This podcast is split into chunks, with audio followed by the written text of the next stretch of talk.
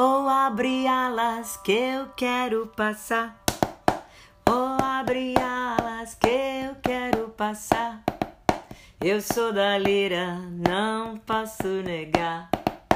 Eu sou da lira, não posso negar.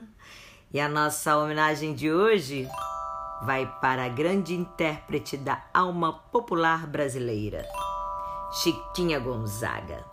Mulher sem preconceitos de raça, gênero ou ritmo musical e que prezava pela liberdade amorosa, financeira, de escolhas. Acabou ela mesmo sendo discriminada. Ela foi renegada pela família, afastada dos filhos, desprezada pela elite e humilhada pelas pessoas do bem.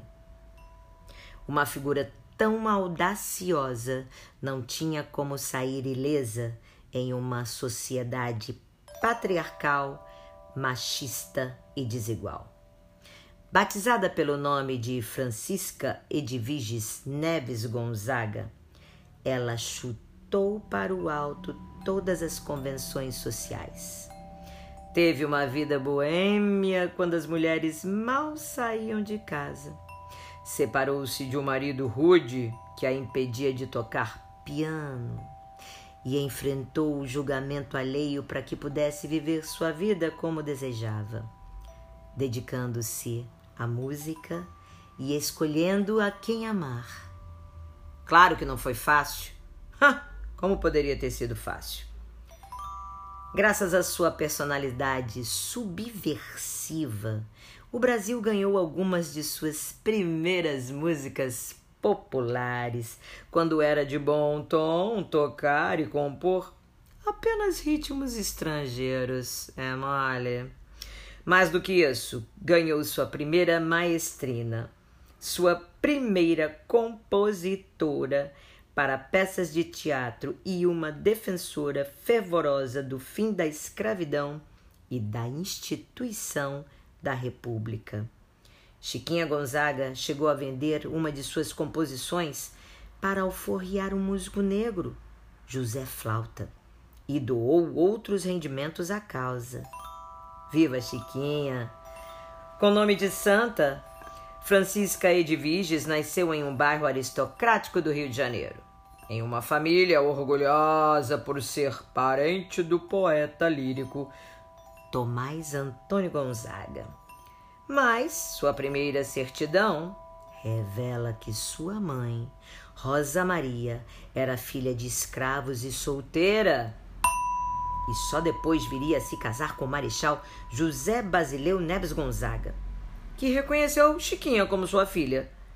Foi criada como as sinhazinhas da elite, com aulas de piano, latim, ciências, português e educada para gostar de óperas, valsas, poucas e tangos fez do instrumento seu melhor amigo e aos 11 anos apresentou à família sua primeiríssima composição Canção dos Pastores. Como era costume, logo, logo lhe arranjaram o marido. E aos 16 anos ela se viu casada com Jacinto Ribeiro do Amaral, dono e comandante de um navio mercante, filho de um rico comendador. O primeiro filho, João Gualberto, nasceu logo, logo em seguida, em 1864. E já no ano seguinte, nasceu sua segunda, o segundo filho, que era uma filha, Maria. O marido não tinha absolutamente nada a ver com ela. Imagina, ela que era uma mulher artista, sensível. Ele transportava, transportava armas de fogo e soldados, muitos deles escravos. Sabe para onde?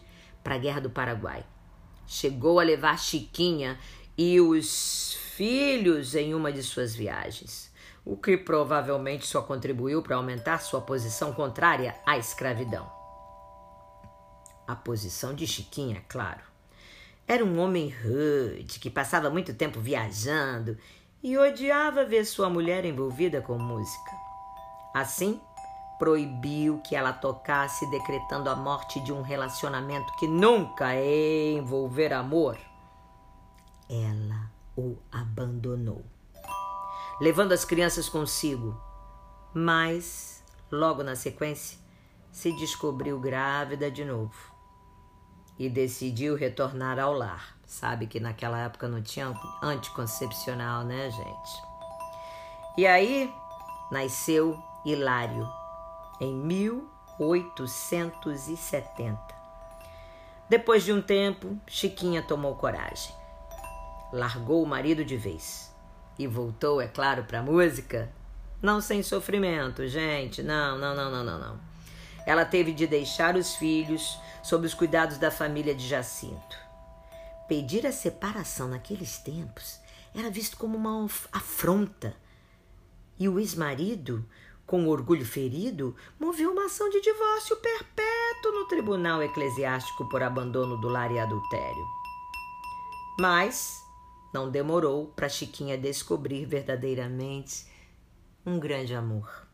Há quem diga que ela o encontrou quando ainda morava com Jacinto. Apaixonou-se então pelo engenheiro João Batista de Carvalho, um Dom Juan, na verdade, que adorava música e com quem viveu até em canteiros de obras públicas no interior de Minas Gerais. No Rio de Janeiro, o casal foi muito hostilizado pela sociedade e isso abalou muito João e o relacionamento pom, pom, pom, pom, pom, definhou.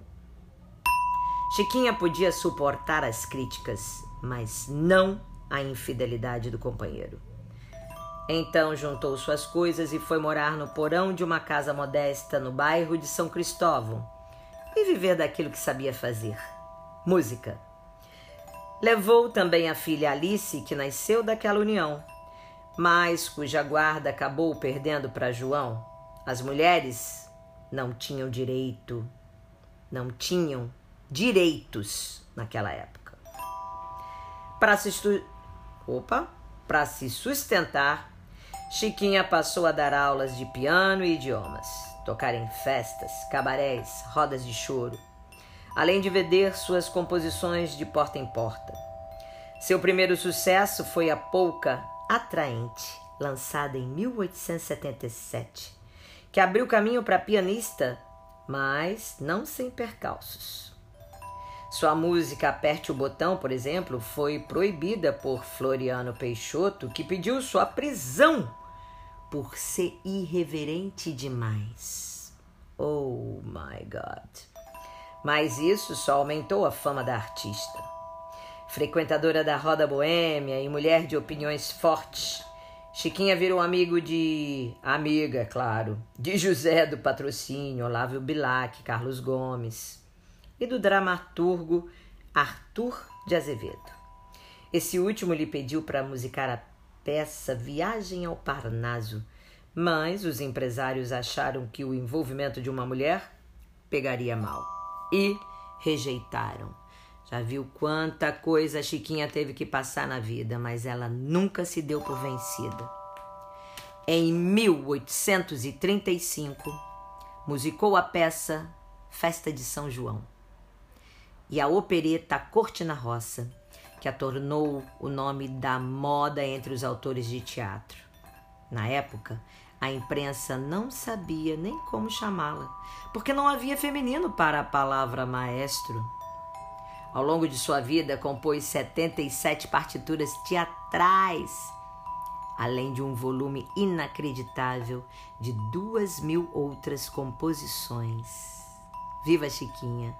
Sem se intimidar com os comentários alheios, tocou o violão, um instrumento mal visto pela elite da época, e compôs muitos machiches, um ritmo tido como obsceno por implicar uma dança agarradinha. Ai, Chiquinha. Chiquinha foi a primeira a reger um concerto exclusivo de violões com cerca de 100 músicos da periferia carioca lá no palco do Teatro São Pedro, em 1870. 1887, não erra a data não. Foi um ato corajoso e bravo. Afinal, tocar serenata na época era considerado crime. Em 1912, outro espetáculo teatral, Forrobodó, um dos maiores sucessos de sua carreira. Chiquinha abriu alas para a expressão genuinamente brasileira na música e, curiosamente, foi com a marchinha Oh, abre alas que eu quero passar. Oh, abre alas que eu quero passar. Feita a pedido do cordão carnavalesco Rosa de Ouro para o carnaval de 1899, que a obra da compositora acabou sendo eternizada e até hoje ganha as ruas de todo o Brasil nos dias de folia. Tanta irreverência e popularidade, uma hora levariam a se infiltrar na alta sociedade. Em 1914, a então primeira-dama Nair de Tefé fez questão de tocar o machixe Corta-Jaca da Chiquinha na última recepção oficial do Marechal Hermes da Fonseca como presidente, lá no Palácio do Catete. Sua fama a essa altura já tinha extrapolado o Brasil. Em 1902, ela havia começado suas viagens internacionais, ora ora. Foi para Portugal, Espanha, Itália, França, Alemanha, Bélgica, Inglaterra e Escócia, onde viu suas obras sendo executadas sem lhe render nenhum tostão. Hum. Em 1917, fundou a Sociedade Brasileira de Autores Teatrais, que regulamentou os direitos autorais dos artistas. Dos artistas! Viva Chiquinha! Naquela época, ela viajava acompanhada de seu mais longo amor, João Batista um rapaz 36 anos mais novo que ela. Eita, mulher ousada! Conheceram-se quando ele tinha 16 e ela 52. Para minimizar o falatório, ela o registrou como filho. Chiquinha viveu bastante, o suficiente para saborear o gosto de seu trabalho, acompanhada até o último dia da vida por João.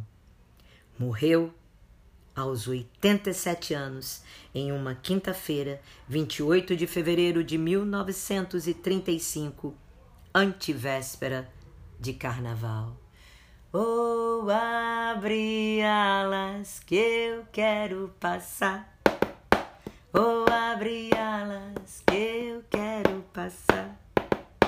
Eu sou da lira, não posso negar. Eu sou da lira, não posso negar.